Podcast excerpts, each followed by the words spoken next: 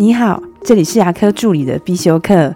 今天是牙科助理的必修课第两百集。我有一些话想告诉你。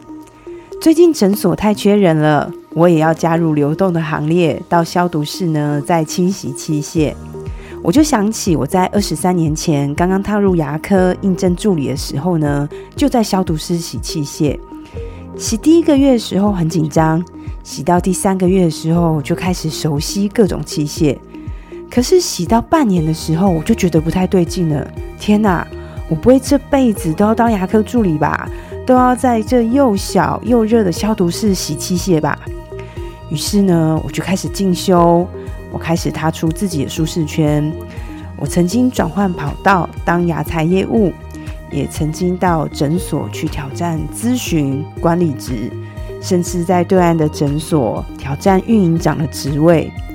我用尽一切的努力，就是不想在诊所洗器械。可是绕了一大圈，我才发现，我还在消毒室里面在清洗器械。虽然一样在洗器械，可是我的心态是不一样的。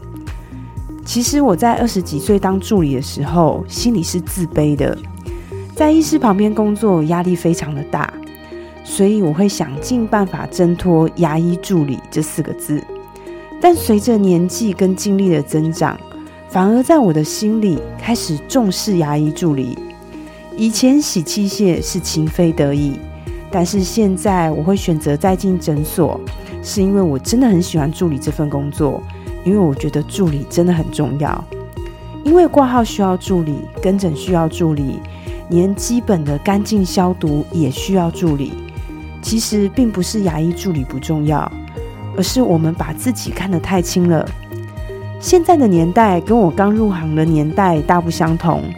在我那个年代，想要学习更多的知识，只能上工会的牙医助理学分认证班。但是里面课程的含金量，那就是要看一下运气了。现在已经有越来越多学校会增设口腔卫生学系，也有越来越多的助理课程。这也代表大家开始助力牙科助理。我觉得这对助理们绝对是件好事情，而我当然想透过这个频道分享我自己的经验。助理绝对是可以当一辈子的职业，助理是可以从工作中获得快乐跟成就的一个职业。认识我的朋友都知道，我并不赞成助理往咨询师发展。我会敢讲这个话，就是我自己当过好几年的咨询，也当过一年的运营长。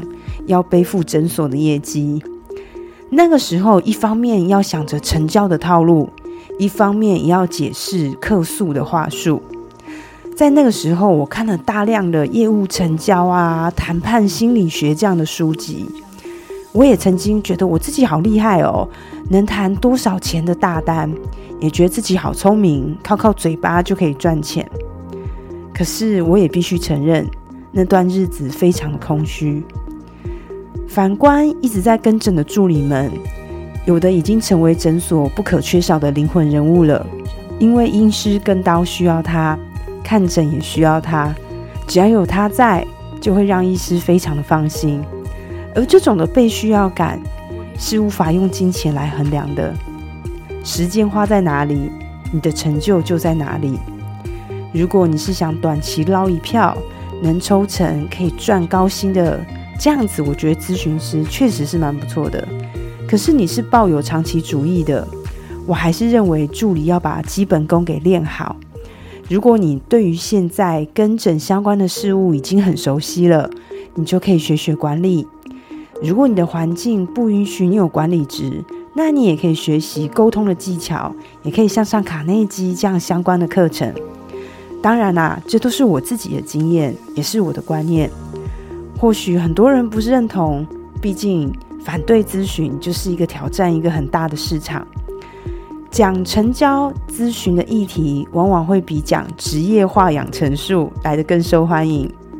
但是我现在是抱有长期主义的心态来经营雅克助理的必修课，而助理的职业化素养、管理能力，它是必修课，而咨询呢，就是选修喽。